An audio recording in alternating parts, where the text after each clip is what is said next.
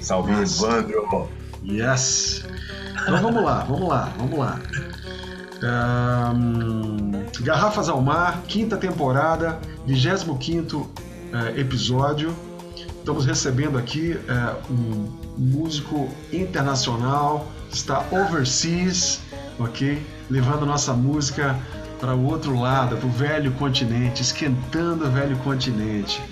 Recebo aqui uh, um grande uh, músico, pesquisador, uh, que se divide né, as suas atividades entre a guitarra, o violão, a composição, tem a, a, a sua, a sua pesquisa, né, seu lado como musicólogo, que vai falar um pouco mais sobre isso, e a sua alma de educador musical. E um detalhe que eu não sabia, ele é da praia, é de Santos, isso é muito bom. Bem-vindo ao Garrafas, Guima Granato, ou mais conhecido como Guilherme Granato aqui no Brasil. Bem-vindo, irmão. É, mãe.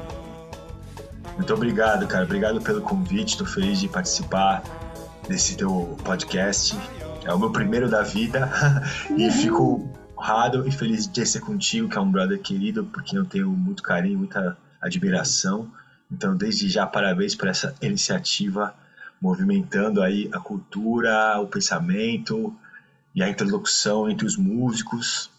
E é isso, assim que a gente se, se, se mantém vivo, afinal de contas, né? Movimentando. Obrigado, cara. É isso aí. Estamos lá, né? levantando a bandeirinha e atravessando os sete mares, né, bicho? É. Esse nome é muito bonito, Garrafas ao Mar. Isso é lindo, cara. Esse nome é poético. Acho que você escolheu bem, cara. É, na realidade foi, foi batizado pela minha ex-mulher, né? Ela, ela, ah, é? Ela, ela, ela está se referenciando ao, ao trabalho acadêmico, né? E essa ansiedade, ou musical acadêmica, que as pessoas têm de se mostrar, de ser supervalorizado. E ela, e ela falou assim: oh, o, o, trabalho da gente tem, você tem que soltar como garrafas ao mar. Ele vai andando, vai caminhando e vai conquistando, né? Sem ansiedade, né? Eu achei tão. Eu falei, nossa, é isso.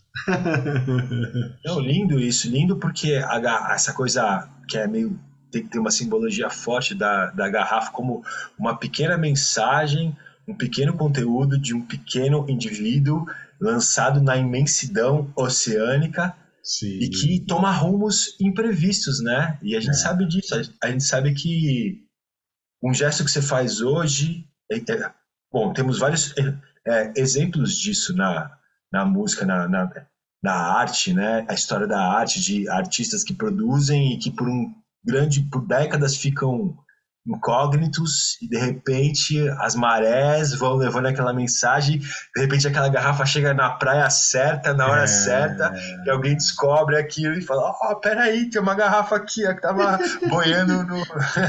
Pode crer, bicho, é ouro, né? E você falou, pequena, pequena, mas dentro da pequena garrafa tem grandes ideias, grandeza. né? Tem grandeza, né? Cada um com a sua grandeza, né? Sim, sim. Que legal, cara. Pô, bem-vindo. Bonito isso aí, essa lembrança, essa observação. E eu vou começar o programa com a famosa pergunta, né? É, quando foi o primeiro momento que você teve, uh, sentiu a conexão uh, com a música? Quando ela te pegou? Quando foi aquele momento de enlightenment, né? de alumbramento, como diz, diz, diz eu dizia, diz o, o, o, o Javan, né? De você ficar estarrecido, falar, nossa quando você Bom, sentiu isso? Olha, mano, a minha trajetória é muito. Eu comecei a tocar adolescente e era uma coisa um pouco da moda, assim. Meu irmão tocava e alguns amigos dele tocavam. E eu fui entrando na onda, assim, dele, assim, de tocar, de ouvir música e tal, achar isso bacana. E Bom, eu, eu, eu, eu diria três momentos, talvez. Teve, teve esse primeiro momento meio inconsciente, em que tinha pouca música envolvida, era mais comportamento do que música. Entendi. Teve um dia na minha casa, ouvindo Jimi Hendrix, uh! que eu senti uma onda que eu nunca tinha sentido. Sobre... Aí que eu comecei a, digamos, achar minha voz. Eu ouvi alguma coisa, eu tava ali com os amigos, a gente estava ali num momento de expansão, de consciência, ali ouvindo, e, e eu falei, cara, eu entendi alguma coisa da música que agora dizia, falava comigo. Que não era mais a onda pelo meu irmão, pelo que estava ao meu redor, era mais alguma coisa que tocou a mim. E que eu falei, pô, tem alguma coisa muito séria aí. Que legal. Cara. Mas a minha decisão de ser músico foi da, de, foi da ordem, de uma ordem meio ético-filosófica, cara. Foi, foi na escola, escolhendo com aquele manual da FUVEST, onde você escolhe a sua profissão, onde você vai prestar. Sim. Eu queria ter uma vida, e eu escolhi ser músico, bicho, porque eu queria ter uma vida perigosa. Né? Nas palavras da, da época, dos meus 17 anos, da, da minha maturidade de 17 anos, foi. Eu queria ter uma vida bonita. Queres emociones? É. Pois é, então, ou seja, falta de juízo, né, velho? Mas tudo bem. Ah, bicho, a gente, a gente é isso aí, né? A gente é mergulho, o músico é, tem que ser mergulho, né, de, como diz o Rubem Alves, a, a aposta, né, cara? Você tem que apostar, né, velho, é. na vida, nas coisas, é. bicho. Na é, sua mas digo que... na sua alma, na sua... Né, digo que foi menos musical porque não foi a partir exatamente da experiência musical mesmo foi uma intuição artístico-filosófica e ética também, no sentido de que tinha a ver com o caminho que eu queria trilhar na vida, diante da, das opções que eu tinha que, que me pareciam pobres e sem sentido. Eu, eu tinha um lance com a música, mas eu não era um músico maduro, com, com, com 17 anos, eu não era um músico que estava super tocando, super encaminhado, não. Eu tinha uma bandinha, tocava, era mais uma, uma, é, uma intuição sobre a forma de vida que eu queria ter, que, de, que deveria ser bonita e perigosa. E perigoso para mim na época era, era bonito. Né? e, e aí foi isso. Aí eu fui indo, eu fui, obviamente, entrando e tendo experiências com a música que foram impactantes e vendo que a coisa é. era muito mais complexa também, né? Sim. Mas foi por aí. Eu acho que esses momentos impactantes a gente tem a gente tem né, alguns grandes na vida e ter, teremos, né? E, e, esses dias eu tô, eu tô no processo de, de resgate, autorresgate da composição que nos últimos um ano e meio, um ano e pouco, eu tenho. Eu só compus uma música, bicho. Eu falei, cara, something's wrong. E esses dias eu comecei a tocar, a cantar, buscar, sabe?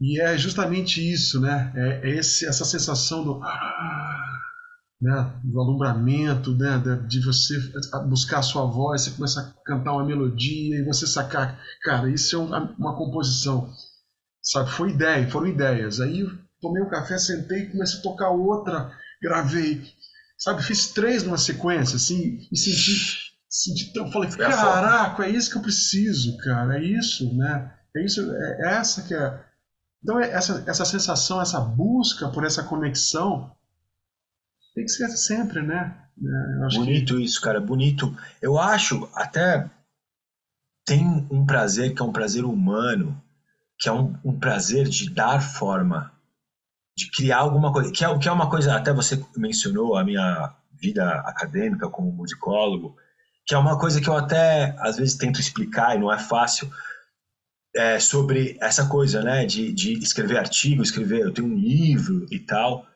E Vamos falar sobre sobre o, o prazer de sobre a semelhança que, que talvez não seja tão, tão evidente entre a produção teórica e a produção artística propriamente musical, poética, né? Sim. Em ambos os casos, são áreas diferentes, mas em ambos os casos tem, a, a, tem duas questões, uma mais técnica e outra mais, digamos, espiritual, né, que é essa que eu estava, estava falando. A parte técnica tem a ver com criar um campo de consistência. Quando você faz uma música e quando você escreve um, um texto teórico, seja, sei lá, um ensaio, um artigo, um livro, uma coisa grande, média, não sei, você tem a preocupação de, de você tem, tem uma ideia e você quer criar um campo de consistência para ela. Como que eu ponho essa ideia para ser, para ficar consistente para quem lê apreender? Isso no campo teórico tem, digamos, algumas balizas de como você transmite essa ideia, referências, como você constrói o teu argumento.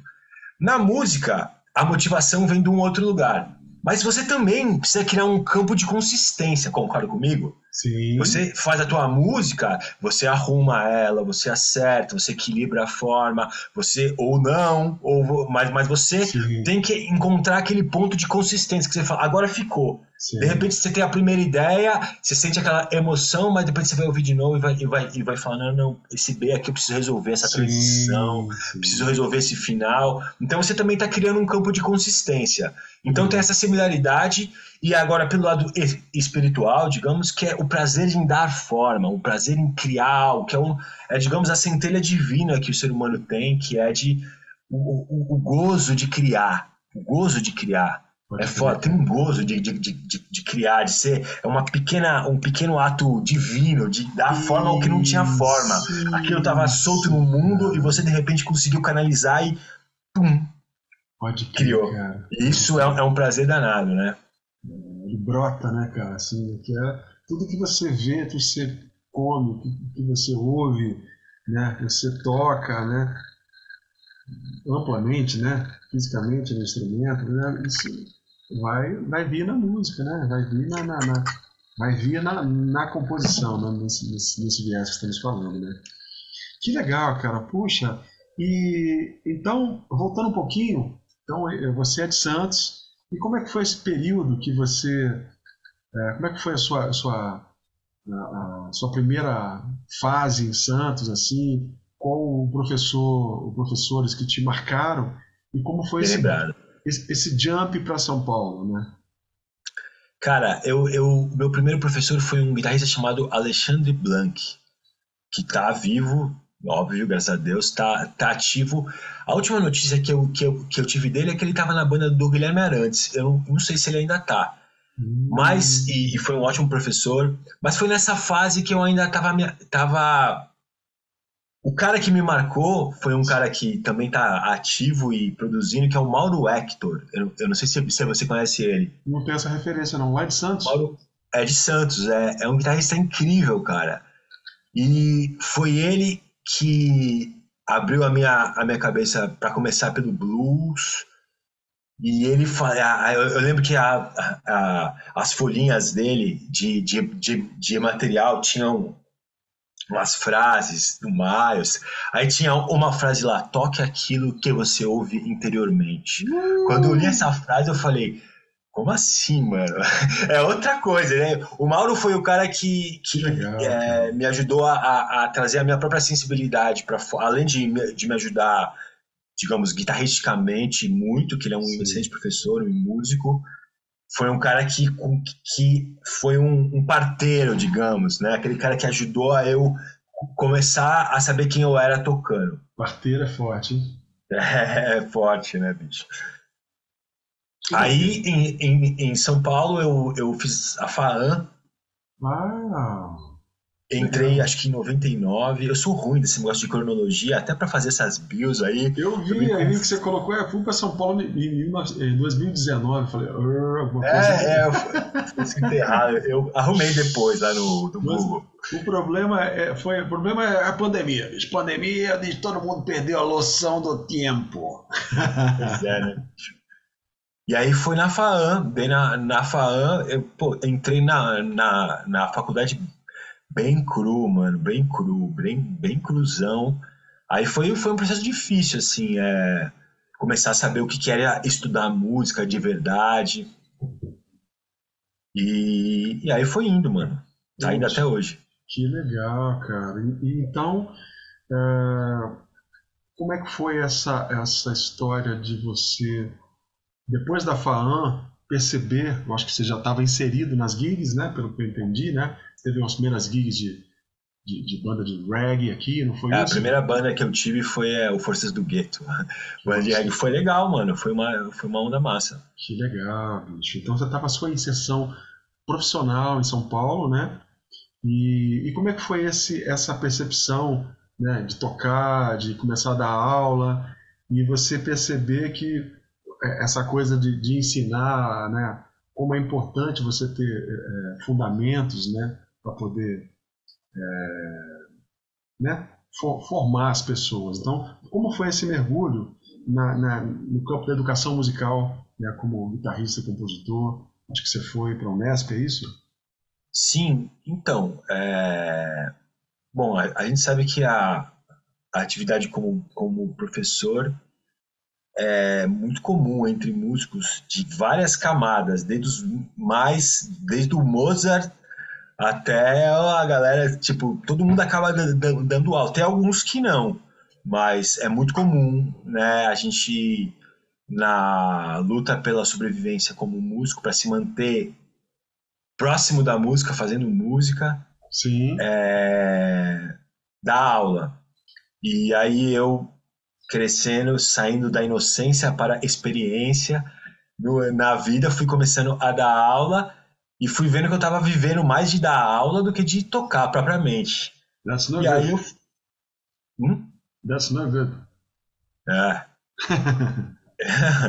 Bom, e aí eu decidi fazer é, educação musical lá na Unesp, era um curso novo, acho que eu fui a segunda turma, que é, a Unesp só tinha educação artística, que era um, era um formato um, um, é, era um, um, formato antigo que tinha que era todas as teve esse esse esse debate na época do do Lula tal de mudar o status de mudar o currículo da faculdade de, de artes de educação artística de uma coisa dividida entre todas as artes para uma coisa focada em cada arte. Sim. E eu, eu peguei o começo dessa nova fase, em que os cursos eram separados.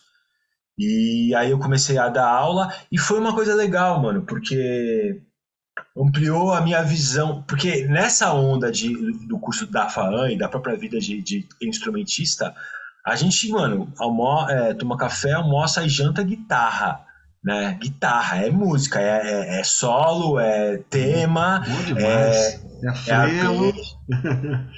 né? E é uma coisa legal, mas eu sempre tive uma parada, é, um interesse forte pela filosofia e pela, pela estética musical. Eu lembro que na, na FAAN eu era. Eu, eu lembro que na FAAN, no, acho que no terceiro ou quarto ano, teve uma, uma disciplina que era junto estética musical com análise. Aí a, a, a prova do final do ano era tinha duas opções, ou fazer uma sonata, que a gente estava vendo a forma sonata, analisando, ou escrever um trabalho mais extenso de, de, de análise estética. E todo mundo fez a sonata. Eu fui o único que fiz o trabalho de análise estética e tirei nove. Eu lembro que os professores vieram, vieram, vieram, vieram falar comigo. Então foi uma coisa que eu sempre gostei e que nessa rotina de músico 100% instrumentista Sim. não pintava muito. Então quando eu, eu fiz, esse, é, fiz esse curso na, na Unesp, eu acabei tendo aula com é, é, psicologia e outras questões, outra, outras disciplinas menos rigorosamente voltadas para a prática, que eu sinto que me fizeram bem, não só me deram uma nova, com mais, com mais, é, mais com mais instrumentos, não, não só me deram mais é, instrumentos para dar aula, dar aula em diferentes contextos e, e, e, com isso melhorar minha vida, né, é, profissional, como me, me abriu para outras coisas que eu já gostava e que no fundo eu, eu nem me permitia me dedicar por causa que o a rotina de prática musical era muito rigorosa e eu não, não via tempo, entendeu? Então Sim. lá eu consegui, eu abri um pouco a minha visão. Que legal, cara. Eu acho que foi uma coisa legal. É, foi, foi eu, eu, eu, eu né, acho que te vejo aí com essa coisa, estando aí em Portugal agora, né? Eu lembro quando você foi, foi até interessante. Você, na época que você estava indo, você falou, pô, eu apliquei para aplicar, né? Que a a gíria nova, né? Aplicar, Sim. eu apliquei.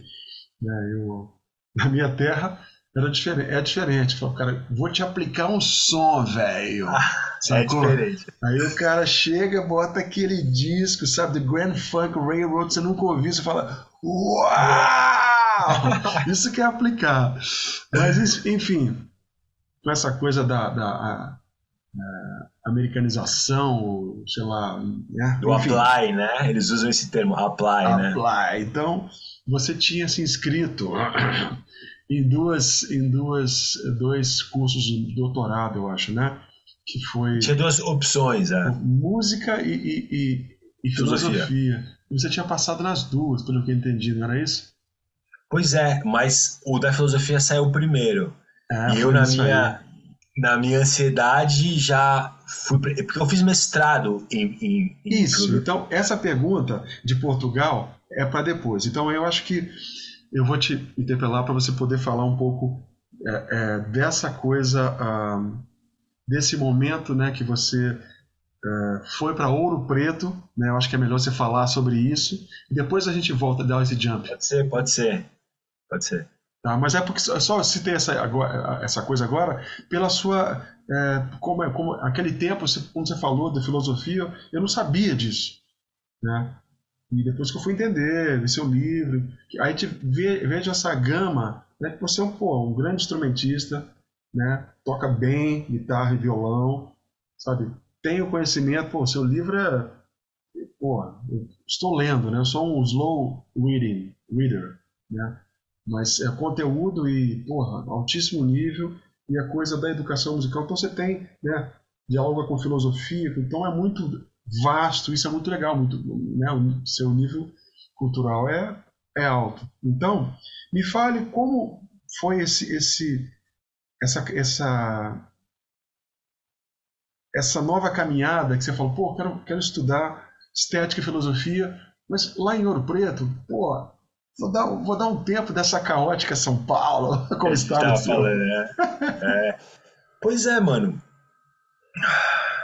Assim, isso também tem uma explicação, digamos, é, prática e uma explicação, digamos, é, é, poética. Por um lado, pelo lado poético, eu diria que a gente está sempre tendo que conciliar, como diria o Nietzsche, encaixar a nossa vontade na vontade do mundo, né? Então tem uma, tem uma dialética entre o que a gente quer. Hoje em dia tem muito esse papo, né? Empreendedor, a sua vontade, o universo conspira a seu favor, né? Que é uma, às vezes é um caô, né? Os coach, é os coach, os coach. É, os coach, puta, né? Os coach. É, é, então, mas é uma coisa que a gente, a gente somos meras garrafas no mar, né? A gente não é tão grande assim. O mar é muito maior do que a gente. A gente é um compartimento pequeno. E o mar não tem cabelos onde se possa segurar, né, bicho? Pô, boa, mano. É isso. Tem que é saber isso. nadar bem, segurar, Os... né? tem que encaixar nas marés. Aí que tá, é isso que eu queria falar. Encaixar sua vontade na, na vontade do mundo é de alguma forma conciliar os seus anseios com os devires do mundo, como as coisas se apresentam, né, bicho? Então eu já queria, já tava cansado. São Paulo foi uma maravilha na, na minha vida, expandiu. Eu precisava sair de Santos, eu precisava, bicho, eu precisava sair muito. E foi ótimo sair. E São Paulo, no começo, toda essa, essa agitação paulistana era o que eu precisava. Eu adorava, tipo, o caos e a, todas as coisas acontecendo. E eu tive vários, professores e gigs e coisas, pessoas que, que eu conheci mas depois de uns 10 anos começa a ficar pesado, né, velho? Meu, eu já tô aqui há 30 anos. Eu acho que eu depois tô começando um a pensar tempo... que I, have to take another direction, you know. Pois é e, e, é, e é difícil, porque tem muito, tem muito mais trampo aí, né, bicho? Ainda mais pra gente artista. Sim. A arte é um, é um negócio que vai, tá se, vai ser sempre mais fácil ser artista num, num, num lugar, numa cidade ou num país que tem mais dinheiro. Porque a arte é um, é um excedente social, né? Quem tá com fome não, não consome arte, não vai pagar 20 conto para ver teu, teu concerto, entendeu? Por isso, isso que é mais fácil tocar aqui, na, é. na aqui em Portugal. Sim. Portugal não é nem o melhor exemplo, mas na, na Europa de uma maneira geral, né? Porque tem, tem a, a, como a, a infraestrutura social está mais bem assentada, tem mais dinheiro pro é, cara. O cara tá, ó, a melhor forma de ganhar dinheiro aqui é tocar na rua. Melhor, assim, rapidamente. Se, você chegar aqui amanhã. Você não vai ganhar amanhã, dinheiro, cara. Você vai ganhar. Em Portugal você ganha dinheiros. Dinheiros. Dinheiros, mano. Pois é, mas gasta em euros também, é, né? Mas... I mas, tipo... I know. É, tu sabe bem que já tem experiência fora também. Mas é legal isso que você está falando, né? Que é um país de primeiro mundo, é another level, né, cara? Eu estava no, no, Canadá agora e eu percebi, de, pô, já morei lá faz um tempão, mas me veio essa, essa coisa de, sabe, cara, pô, é um país rico, velho. Canadá grana, é, é, é, um país mais rico, mais né, sabe? E é justamente isso, a cena de São Paulo é um lugar que tem dinheiro, né? É o, estado, Brasil, o estado mais, é mais rico do país, né? É. é. Onde assim, aqui não é, E é isso, então quem tem mais dinheiro, o cara está tocando na rua, tu toca lá um samba, o cara acha bonito, o cara tira 10 euros e coloca no teu chapéu, mano. Entendeu? Ele, ele, ele não que ele é um é bondoso, mas de repente ele, ele tá vindo lá, lá, lá da Noruega, tá vindo lá da Suécia. Para ele é, é, é, tá no, no orçamento, dá 10 euros para um músico que ele viu na rua em Portugal. Entendeu? É, eu, eu, eu, vejo isso como. Uh,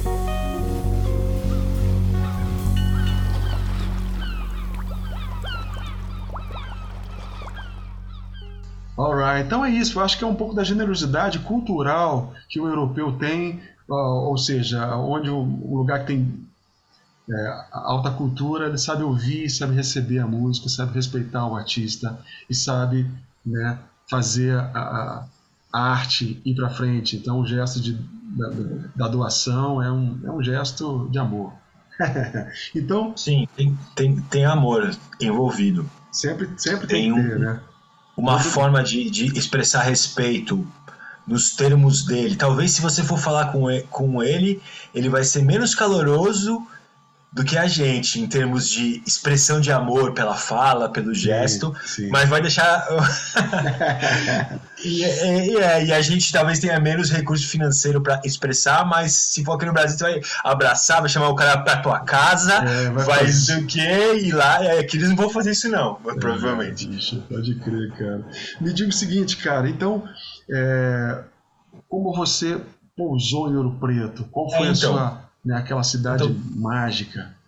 É mágica mesmo, mágica e meio mal assombrada, dizem. Uau. Mas então, teve isso, cara, teve essa vontade de sair de, de São Paulo e aí buscando formas de como, como, como fazer isso.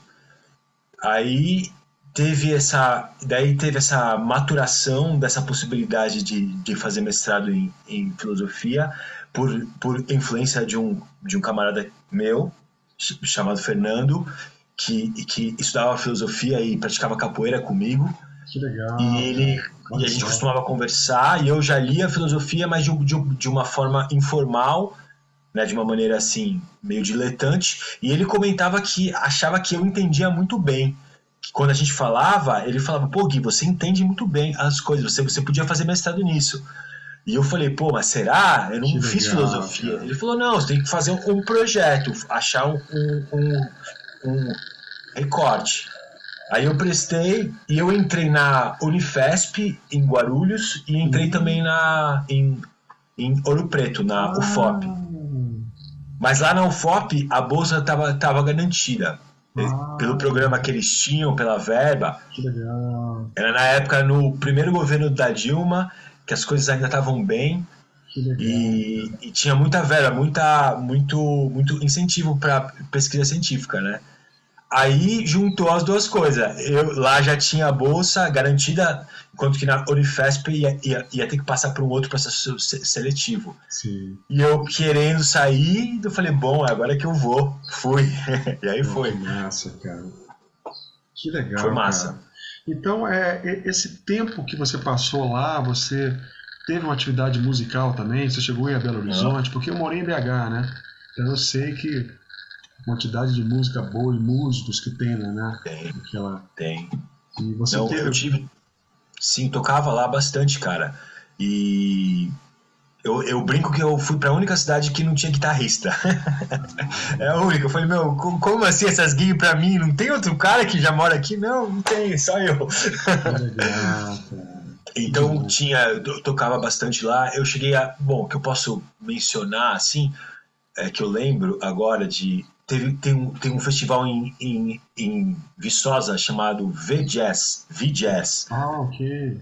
Toquei lá com o Cocó, o sobrenome dele eu não lembro, era um baixista super bacana. Que legal. Então teve gigs desde restaurante, bar, que, tocando música boa, legal, até é, coisa particular. E, e, eu lembro desse, desse festival que foi, foi uma, era uma estrutura bonita. Eu lembro que a gente abriu pro Armandinho. Uau, que chique. Então a vida musical continuou lá, isso, isso foi muito é, legal. É, isso que eu queria saber, que bom, né? Porque tem, o, tem a, a, a, o perigo, né, no sentido de da demanda é muito grande de quando você faz um, um mestrado, a demanda de leitura, de todo o universo acadêmico exige. Eu já tentei algumas vezes, mas meu nível de leitura é muito baixo, não consigo.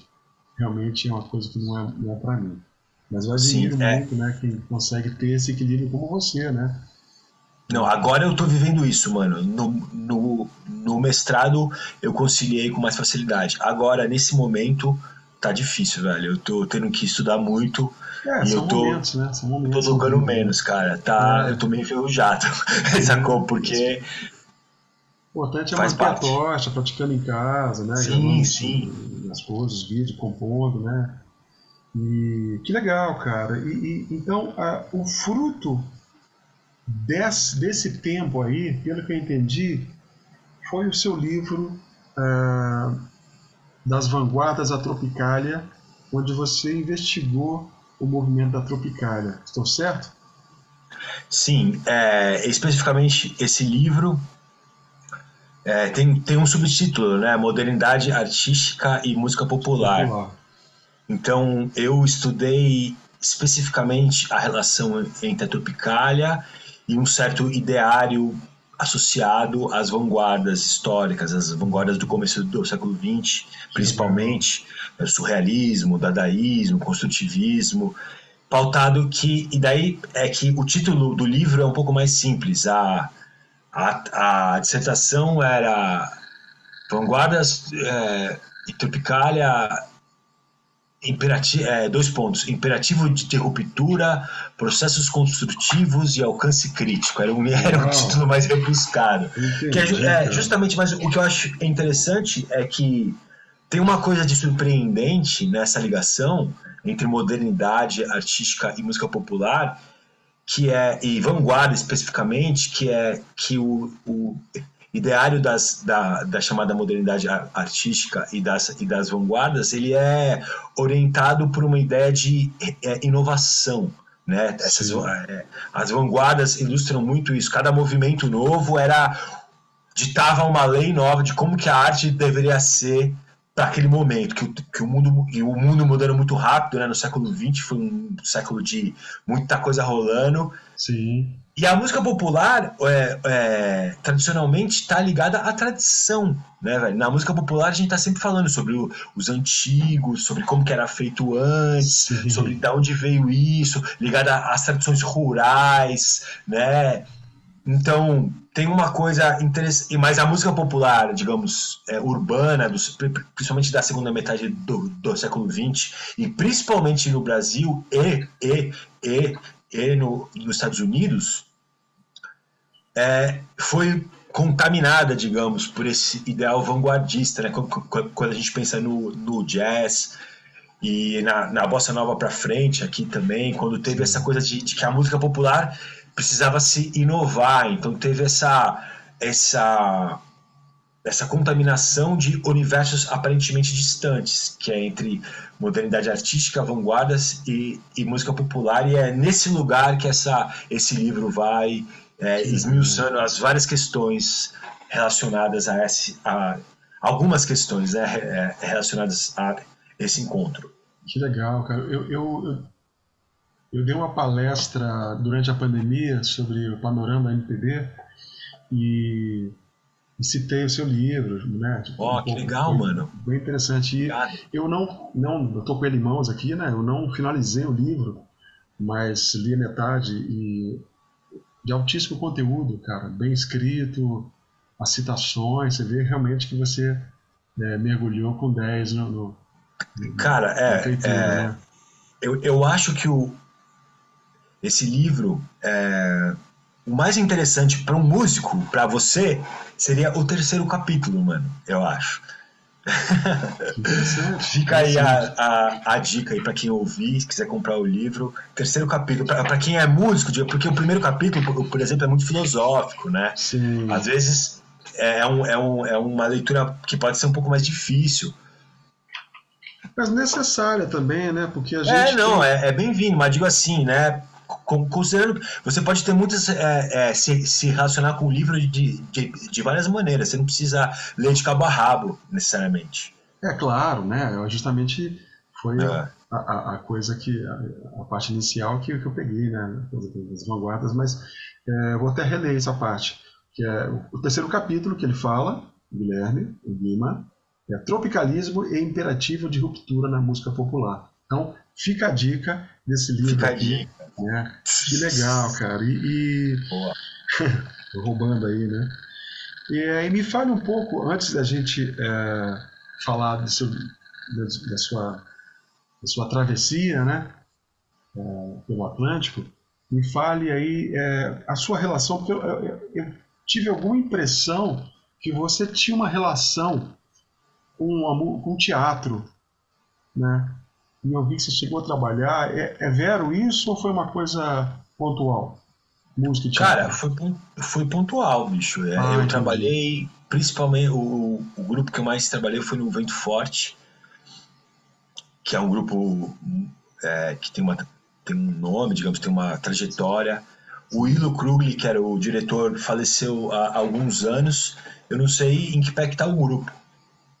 É, hum, mas foi uma onda é, lá na, na, na, Unesp também, voltando, eu convivi bastante com o pessoal do, do, do teatro. E eu gostava bastante, viu, cara? E, e essa, e, e, eu tive momentos muito interessantes e emocionantes artisticamente trabalhando em, em montagens teatrais, cara. É, é, é, muito diferente o clima, né? Os atores têm uma outra hora. É, diferente. É, tem coisas que pra gente é, para mim, pelo menos, foram difíceis, tipo ensaios muito longos. Né? A gente tem uma relação diferente com ensaio, né? Eles gostam de girar uma lâmpada e ensaiar lentamente, né? E para mim isso era, era difícil, mas tem outras coisas legais. Entendi. Aí, não, porque eu acho que essa coisa do carnaval, que você tocava no carnaval e. Ah, também. você citou, eu fiquei com essa impressão. Mas interessante. Vamos falar agora da sua travessia né, do Atlântico, aí que você foi a nado né, de São Paulo até Lisboa. Né? Sim, foi de cachorrinho, velho. De cachorrinho nada, e banheiro de costas. Nada, você foi numa, numa raia voadora que te levou né, diretamente para Lisboa. Fala um pouco dessa, dessa chegança aí, né? né como chegar na, nessa universidade, eu não sei qual universidade que você foi, né? Como, como, né, como foi esse, esse momento e escrever esse momento atual Pois é, mano, isso daí foi a, a, mais ou menos a mesma mesmo rolê do, do mestrado, encaixar a sua vontade na vontade do mundo. Eu queria ir, senti que eu, que eu tava precisando de uma, de uma mudança, a minha energia, digamos, estava estável, levemente declinante aí em São Paulo, que tem tudo a ver com o fato de ter ido para Ouro Preto, Sim. de ter gostado, mas ter voltado, sentir. É quase que São Paulo fosse um vício, né? Você tá longe, você quer sair, mas você fala, claro, não, preciso estar tá lá, preciso estar tá é, lá. Não, esse, esse final de semana eu fui assistir três shows, cara, de altíssimo nível, ver os, os quatro pianistas, depois fui ver o show do fã como ele gusta, aí domingo fui ver o Bruno Mangueira, e de noite tinha uma, uma peça para ir, eu falei, cara, calma. Né? Porque eu, quando não estou tocando, cara, eu estou me alimentando de música e de arte. E, de uma certa forma, eu, eu, eu prestigio bastante a, é, a, música, né? Eu até preciso de, de, né, de mergulhar no, no, teatro, né? Nos museus, para ver outras, nas feiras, tem tanto lugar. E é, é, isso, a sedução é tão grande aqui em São Paulo, né? De você. Pois é. Porque a gente, ao mesmo tempo, aquela coisa, precisamos de, de alimento, né? Eu, eu não aguento ficar em casa. Eu gosto de pois sair, é, gosto de ouvir, é gosto de ver gente, né? Eu sou da praia, não, né? Criado na praia, então acostumado com. E aqui tem a, as praias são outras, né? Não é, não é o mar, não tem, não tem o cheiro da maré, mas você tem, você tem que procurar os, os lugares que você vai ter interrupção, que você vai ouvir, que você vai se emocionar, né? E eu, né, eu acho isso fundamental, mas ao mesmo tempo é você fica mas é difícil sair para São Paulo. Agora, depois que eu cheguei da viagem do Canadá, eu falei, cara, já já, sabe, já vou a Floripa, Vitória sempre vou para minha terra, mas já estou querendo para Belo Horizonte, em Brasília, nesse semestre. Quero fazer, sabe, quero circular, bicho, trocar, bicho. É isso, bicho. Né? Porque... É isso, é isso. E tu tem quero te visitar, autoral. quero te visitar. O Vem ano que cá, vem, né? Você conheceu o Quito, né? Não, não sei quem é esse Kito. Não, o Kito Siqueira, um grande saxofonista amigo, que vai ser um dos próximos entrevistados. Ah, o Kito, que é do, é do funk? É.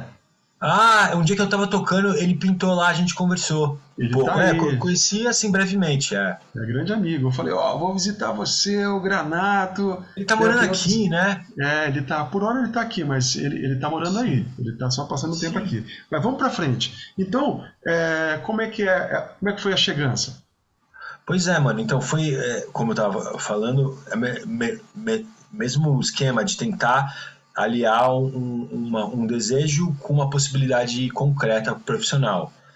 Aí eu entrei no doutorado, aí teve essa confusão aí, é, burocrática da filosofia da música. E eu, eu acabei começando na filosofia.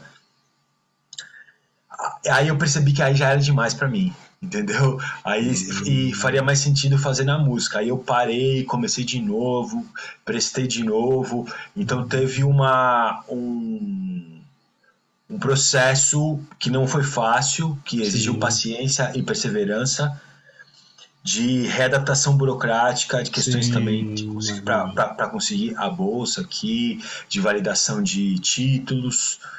E ainda bem que eu persisti. Ah, que agora tá cara, tá tudo encaixadinho. Que bom, que bom cara. É. Isso, é, isso é o grande lance, saber persistir. Né? Saber como é que é a palavra da moda é... Perseverar Resiliência. Resiliência. Resiliência. Resiliência. Pois é, a palavra da Gratidão, moda, né? Resiliência. Gratitude, resiliência. São as palavras da moda. Sem desrespeito, mas só Não, não, tem uma coisa. Todas essa, essas, essas modas, elas viram modas porque tem algo de verdade. E o que Boa. faz uma coisa. E é justamente virar moda que esvazia o conteúdo de verdade que tem. Né? Então, tem algo de verdade sobre a necessidade de, de, de ter resiliência. Sim. Mas a forma como às vezes é exaustivamente é, repetido é, acaba virando um clichê Isso, que cara. vira a resposta para tudo, até para coisa que você não deveria ter resiliência, devia chutar o pau, mas às vezes não, resiliência, é. resiliência, não, às vezes não, às vezes chuta o pau mesmo, velho. É, Foda-se. Porque, porque a palavra. Eu tenho uma música chamada Gratidão, pô, é uma palavra linda, né? Gratidão, né, cara? Não, a palavra, eu mergulho nela, você dizer, putz, né? A gente sabe disso. Mas pontuamos nesse, nessa maneirazinha é, overused. Então, é, e aí você, me parece então que você está é, você está mergulhando novamente na, na, nas, na, nas tranças do tropicalismo. Você está ah, é, mergulhando é, no, no, Caetano, e você sabe que, que há pouco tempo atrás, algumas semanas atrás, ele tocou o transa inteiro? Tô sabendo, e disse que foi um show caótico no Rio, né? Que é, um aluno meu que foi, ele chegou ontem, ele contou a história, cara, que não vou nem começar, mas vamos falar do Caetano. Atrasou quatro horas o show, é. né? Brasília, Brasília, país, país, país, país de futuro, país de futuro. É, não sei o que, que, aconteceu. Acontece por aqui também isso, mano, mas não sei o que, que, aconteceu especificamente. Chuva, né? É a mudança climática, né, bicho? Cai uns puta temporal. Mas eu não sei se foi isso, se foi outra coisa, não sei. Você vai, fazer um, você vai fazer um casamento daqui a seis meses, você fala, tudo bem, vai chover? Bota uma tenda, leva um gerador, né? Pois é, tem que estar preparado. Vai dar tudo certo, né? É. Mas enfim. Diga aí, como é que é essa pesquisa sobre o Caetano? Ah, então, cara, é, esse, é, esse meu, a minha pesquisa atual é um meio que um desdobramento da outra, mas especificamente é sobre o disco Araçá Azul do Caetano Veloso, que Uau. é um disco que no livro dele ele, ele, ele chama esse disco, ele fala que era um disco concretista paulista, que é um disco diretamente influenciado pela, pelos poetas concretos, né? Aí da, da, da, da nossa São Paulo. Olha só. Então, então eu estou explorando. Isso por trás dessa relação tem a mesma relação que eu falei antes, que é entre modernidade artística, alta cultura, digamos, e música popular. Mas no caso agora é um estudo mais focado entre como foi essa interlocução do Caetano com os poetas concretos e buscando fazer uma, uma análise desse disco, que é um disco sui generis, né? Sim. Em geral e, e, e, na carreira do, do Caetano é um, é, um, é um trabalho que ele mesmo olha, comenta com, com ressalvas e por isso mesmo acaba sendo mais interessante. Que legal, cara. Porra, Mas é, digamos que é um, é um aprofundamento mais focado do mesmo conteúdo amplo que eu estudei no mestrado, numa pesquisa mais inicial, né? Pô, que legal, cara. Pô, quero, vamos esperar para a gente desfrutar o próximo, próximo livro, o próximo fruto né, dessa sua pesquisa, que deve ser de altíssimo nível também. Eu queria saber um pouco, é, que, como eu te falei, né, tem o Quito, tem. Quem é mais que está aí? O Guto, Lucena, tem um Leandro Bonfim que voltou para cá, vários amigos, tem um primo meu. Tem, tem o Gabriel, conhece o Gabriel Catanzarro? Já me fala que toca sete cordas, né? Não, não, não, baixista. Não, olha só. Então tem muita gente, muito, muito. Tocava na, na, na, naquela banda Aláfia. Não conheci, não. Mas ah, enfim, tá morando tem... aqui há pouco tempo. Né? É, tem muita gente boa aí, pô, preciso conhecer. E, tem o Gabriel Sete Cordas também. É, né? É porque o que tu falou. É. Mas, de, enfim, de é... São Paulo, é. Como é que é a cena aí? Eu, eu cruzei uma, uma, turma aqui que veio tocar na feira de música aqui, né? Na, na Sim. E. Pô, eles falaram, pô, Portugal é demais, cara. A cena tá legal, um monte de coisa acontecendo. E eu tenho visto o Yamandu, né? Tem o, o Jeremy, que é, que, é, que, é, que a gente fez um trabalho junto, né? que, que ele tá em Jeremias, né? que trabalha com áudio, né? Então tem, tem uma cena acontecendo aí, você. Então, como é essa cena? Como é que é que tá na, na, na Europa? Como é que tá na Europa que fala português? né, que tem comida boa, queijo bom, né, vinho astral, bom. vinho bom, mulheres bonitas. Como é que é isso aí? Vinho verde, bicho, vinho verde é uma coisa, mudou minha vida, o vinho verde. vinho verde que é típico de Portugal, eu gosto de vinho verde pra cacete. Vinho verde sempre, né? Suco de laranja também é muito bom. a cena tem um suco de laranja, bicho, suco de laranja. Os cara, tu toca duas horas, o cara te dá um copo de suco de laranja, que vale a gig. Ah, que legal, bicho. piada, piada, piada perversa. Tudo bem, mas vamos Cara, lá. olha, Portugal, a vida aqui é boa, eu gosto bastante daqui, mas no começo eu fiquei um pouco decepcionado. É, porque é, é muito, é muito menor, né, cara? Quando eu, quando eu cheguei aqui, eu pensei, pô, como faz para ter uma banda aqui, velho? Porque poucos lugares.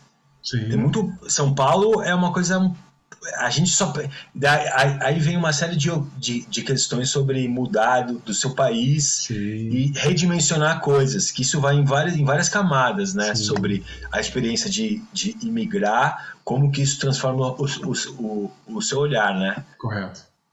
Então, é, é, tem muitos lugares pequenos aqui, é mais. Tem muito violão e voz, do trio no máximo. Tem também lugares para to, tocar com banda, mas é, é um, tem menos casas e menos espaço do que, do que São Paulo, cara.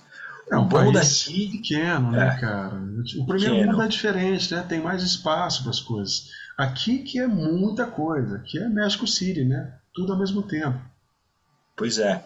Mas tem essa coisa legal da, da Europa ter países pequenos e, e possibilita você com mais facilidade ir para outros países e aos poucos você vai cavando o seu, o seu, o seu, o seu lugar e fazendo os seus contatos e isso é uma condição favorável do continente é, é europeu, que é a maior facilidade para você ir para outros países, né?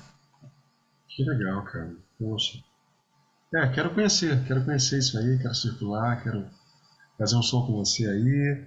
Né? Pô, cara, vai ser um prazer. E então, pô, que massa, cara. E, e então a gente está caminhando pro, né, pro, pro pra é, coda. É, pra coda. Eu vou te fazer uma pergunta. Durante a pandemia, você fez uma série de posts interessantes, é, tocando, analisando música, pelo que eu entendi, né, é, no Instagram. Como você vê é, essa interface, essa janela para o mundo da tecnologia, com o artista atual? Como é que você consegue. O que, você busca com esse diálogo? Né? Porque durante a pandemia parece, abriu o mundo, todo mundo estava mais é. focado. Depois que acabou a pandemia, as pessoas dispersaram um pouco, mas estamos aqui fazendo a entrevista uh, Brasil-Portugal, overseas, estamos aqui, sabe? Eu fiz projeto, gravei um disco com minha amiga em Portugal, a Rachel, e, sabe, a gente né, tem mil possibilidades de. Daqui uns, uns, uns tempos a gente vai conseguir realmente tocar sem latência. Né? Então, óbvio que o contato, o contato, humano é sempre o contato humano, né? a aula, né? cara a cara. Mas é, a tecnologia está aqui e ela está presente, ela está no seu celular, né? Você está recebendo um monte de Wi-Fi aqui em volta de mim, né? Como você vê isso, né? Para você como músico, compositor, como é essa interlocução com outras culturas, com amigos de outros lugares e como você vê essa porta da, das, das redes sociais para você se expressar e se contactar? Poxa, mano, na pandemia, como, como você falou, teve um, um grande empurrão para todo mundo começar, né? E eu comecei também, comecei a levar mais a sério. Fiz aquela, aquela série, né? Peel Classes. Achei um formato. Acho que tudo começa daí, né? Sim. Achar um, um formato. Porque a gente tem que achar uma, um formato que, digamos, nos represente, né? E o meio influencia o conteúdo, né? Então não é, não é, não é separado forma e, e, e conteúdo, né? Então para você ver, se ver representado e se sentindo sincero fazendo aquilo que o, que o que quer que seja, seja um podcast, seja um videoaula, seja mesmo a sua música, você tem que achar um formato de acordo com o que o meio oferece, que, o que inclui as suas condições técnicas, que Sim. às vezes são precárias. e o, o, que não significa que você não ache soluções criativas, né? Com certeza. Estamos aqui no podcast de AM, né? Ruído, Sim, barulho, cachorro, Exato. papagaio e. Nós e é estamos é fazendo. Claro, claro.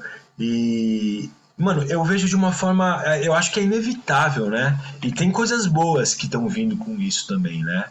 É, essa coisa de, de, gravar os dois singles que eu, que eu lancei durante a, a pandemia foram gravados aí também. É, Lisboa, ABC Paulista, Búzios. Foi o triângulo, o triângulo, entendeu? E isso é fantástico, né? Mas agora, também não dá para dizer que não tem algumas questões problemáticas nisso, né? Porque é, é, o que eu vi, eu vi, eu vi um post do, do Chico Pinheiro falando isso, sobre a, o, o, o nivelamento da arte, a condição de conteúdo. Isso é meio sério, né? A arte virou conteúdo. Então, a arte, que era, digamos, o emblema da expressão mais nobre possível da condição humana, fazer arte. A arte é a Sim. expressão do que tem de mais grandioso, sofisticado. Sim. De repente virou conteúdo, que é uma coisa que você enche, enche um saco com conteúdo. É... É, ou, seja, é tanta coisa pintando, Sim. então a, a, é como se tivesse se a, a, a, lógica do conteúdo que demanda você produzir incessantemente e, e, e, e, se submeter de uma maneira muito urgente à, lógica do meio, que é chamar atenção, fazer com que as pessoas vejam Vender e gostem. sabonete, isso que eu acho que é quando você começa a fazer ou aula, ou uma, tocar como se tem que vender como se fosse a sua, a sua música como se fosse um sabonete, velho. Né? Eu costumo dizer, eu acho que eu concordo com, com ele, né? Sempre concordei, porque tocar todo mundo toca, agora fazer arte é outra coisa. Pois é. Mas é, é difícil, né? Porque eu, eu não sei se eu. Acho que não vou falar, mas tem um músico aqui que, eu, que é muito foda, que não mora no Brasil, que tem essa onda meio sabonete, mas ele é muito bom, mano, tá ligado? Então, assim, assim tipo, de alguma forma, isso até dialoga com a questão da, da Tropicalia, que foi um, movi um, um movimento, um, um, grupo de artistas que, que, que na época aceitou flertar com os meios de massa, com a televisão, com o aparato massivo Sim. Numa época em que muitos artistas não queriam flertar e eles falaram: não, a gente vai, é isso aí mesmo. E aí você acha um formato. Então, assim, tem um Sim. desafio proposto: achar um formato. Por, por isso que eu tô falando. Mas, bicho, tem uma, uma possibilidade aí profissional é, de, de, de, tirar o sustento, de fazer o teu. Pensa, Sim. cara, quando eu era adolescente, a grande briga era com, com, com as, as, gravadoras, que não, que não deixavam o, o, artista se expressar, com as rádios. Agora, todo mundo pode expressar. Sim. O que gerou um problema também, uma pulverização. Sim. Mas tem uma oportunidade aí, né? Você fala, ó, todo mundo pode fazer seu som e mostrar agora você tem que achar, a gente tem que achar um Tem um lado ruim, tem um lado bom, né, velho? É, é difícil é. dizer, cravar se é bom ou se é, é ruim. Sim, sim. Mas, é uma, é uma, de alguma forma. Estamos no, no, meio de um processo, né? Eu acho que é só que a gente tem que ter uma seriedade com, com fazer artístico, né? Eu acho que é só isso que a gente busca, né? Seja escrever um livro, escrever uma poesia, né? tocar, compor, arranjar, você tem que ter uma seriedade, né? Não que as pessoas que, que se aventuram mais pelo não tenham seriedade, mas é muito é, é muito mais fácil você ser escravo do, do sistema. Né? Pois é, mas você não conhece uns perfis ou uns canais de, do, do YouTube que passam conteúdo sério? Sim, tem Coisa muitos, boa? Tem muitos, muitos. Sim. Tem muitos. É, são poucos, mas é. são muitos. Tem é. muita gente. Isso, tem que achar. É uma minoria, mas tem. É, eu tô, eu tô buscando né, também me, me, como você falou, uma maneira, um formato para isso. Né? É difícil. eu não sou um cara de vender sabonetes. Né? Para mim, fazer o garrafas é, é, é, expandir né, de uma forma calorosa e sem, sabe, sem grandes é, paranoias. Se vier uma pessoa né, ouvir, né, quiser, né, o entrevistado que vai replicar também, mas sempre de uma maneira espontânea e sem preocupação, né, de monetizar. Sim. É isso. Não, e tem uma outra né? coisa, tem uma outra coisa da, da lógica da, da, das redes que é a necessidade de um volume muito grande, né? Sim. Todo dia, dia sim, dia não, sempre postar, postar, e aí gera uma, uma onda de... Você tem que encher o saco, saco de conteúdo, encher o saco. Encheu o saco, é, não, e, e, tem gente que eu gosto que eu não aguento mais ver na frente. Fala, é. não, velho, para, eu não, quero, eu não quero mais te ver, mano. É Toda hora você aqui aparece, velho. Puta que pariu, chega, eu não aguento mais, é, velho. Chega, deixa. Cansei de tu, velho, cansei. E tem essa onda também, né, de, de você produzir e ficar conferindo o resultado, vendo quando quantos é, likes deu, é. quantos, quantos compartilhamentos. Isso pode não ser saudável, pode fazer um pouco é. de mal. Sabemos, entendeu? sabemos. Você tá nessa, nessa pira, tá ligado? Pô, bro, então, caminhando para o final mesmo, para o codão, me fale quais os seus projetos atuais. Você acha que você está com um trabalho ligado a yoga, meditação, é isso? Música e. Cara, o meu projeto principal agora é a, é a minha pesquisa, velho. Ah, Mas okay. para, paralelo a isso, eu toco num grupo aqui chamado Beat Collectors, que é um, um, um grupo que é hip hop com. Olha só! Interessante, é. A gente tocou num, num festival aqui chamado Out Jazz, bacana. É uma, é uma eu nem sou desse, de, desse rolê hip hop, mas estou gostando de flertar com isso. Tá sendo rico e, e, tem a ver, né? Pô, que legal, e, e, tem esse, esse trampo que é o Nada Journeys, que é, que é com a minha namorada, velho. Teve aí uma outra, um outro milagre do acaso que, que convergeu esses dois lances, né, velho? Que, isso é uma outra história que também tem, tem lastro na minha carreira, na, na minha vida.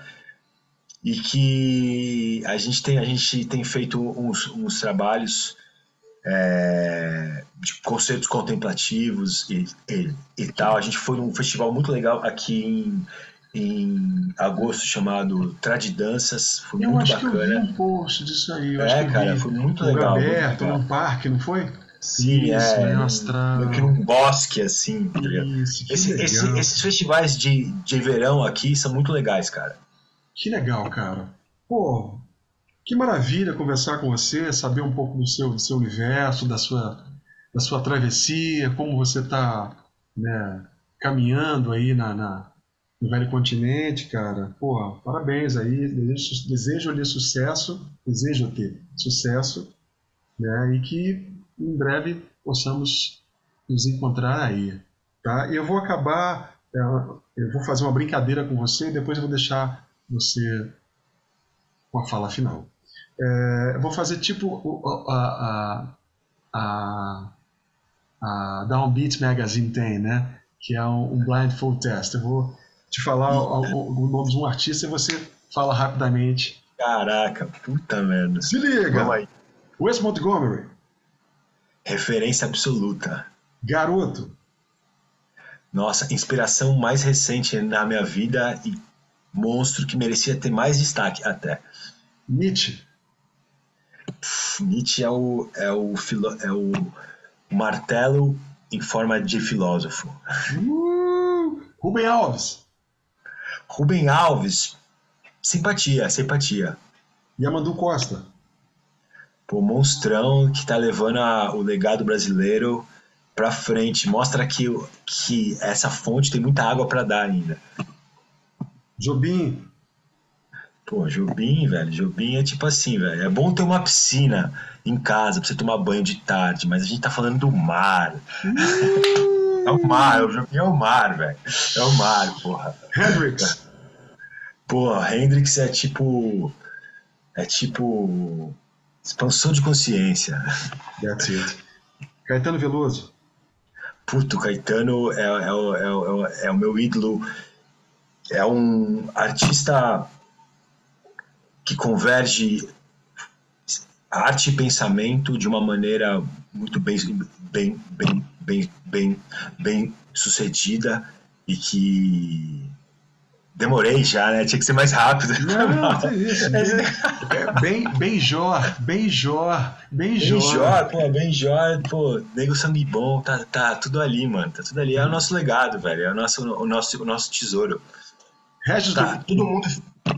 Pode falar. Não, não, está todo mundo ficando velho, né? Eles, daqui a 10 anos, alguns desses artistas, muitos deles já, já foram e muitos deles já vão ter ido. E aí vai ser com a gente, mano. Com a gente. Maestro Regis Duprá. Puta, Duprá é uma, é uma referência incrível nesse encontro entre música de, de vanguarda e música popular. É uma figura iconoclasta e bombástica. E o Pedro Martins?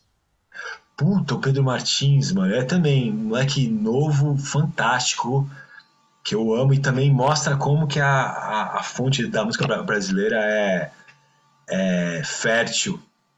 É isso aí, tá invadindo a Europa. Tem, tem, aquela, aquela, tem uma, uma, uma, um arranjo que, que ele fez do, de um quarteto do Ravel, já ouviu? Não. Olha Mano, só. É isso, um quarteto de cordas do, do Ravel, não lembro agora qual número.